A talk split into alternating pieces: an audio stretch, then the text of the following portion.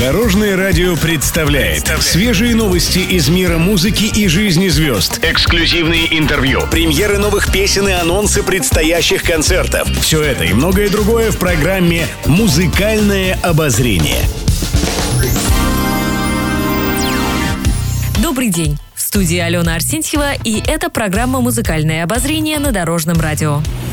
Интервью. В прошлую субботу в программе «Посиделки» побывал музыкант, заслуженный артист России Алексей Глызин. Недавно певец отметил день рождения 13 февраля, ему исполнилось 70 лет.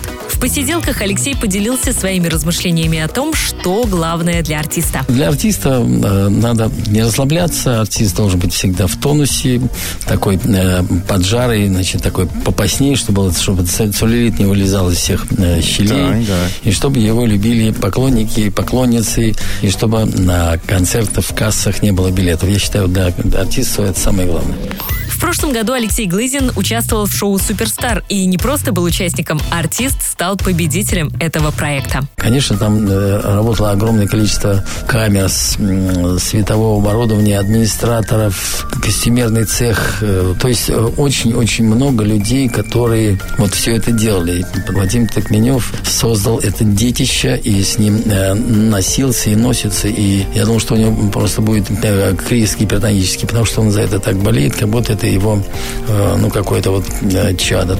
У Алексея Глызина немало хобби. Артист увлекается футболом, садоводством, а еще самолетами. О любви к летательным аппаратам Алексей рассказал в посиделках. И легкомоторные самолеты я ими управляю сегодня, поэтому это, Вот. в общем, для меня уже не проблема. Это на самом деле не так сложно, ну, так же, как велосипед почти.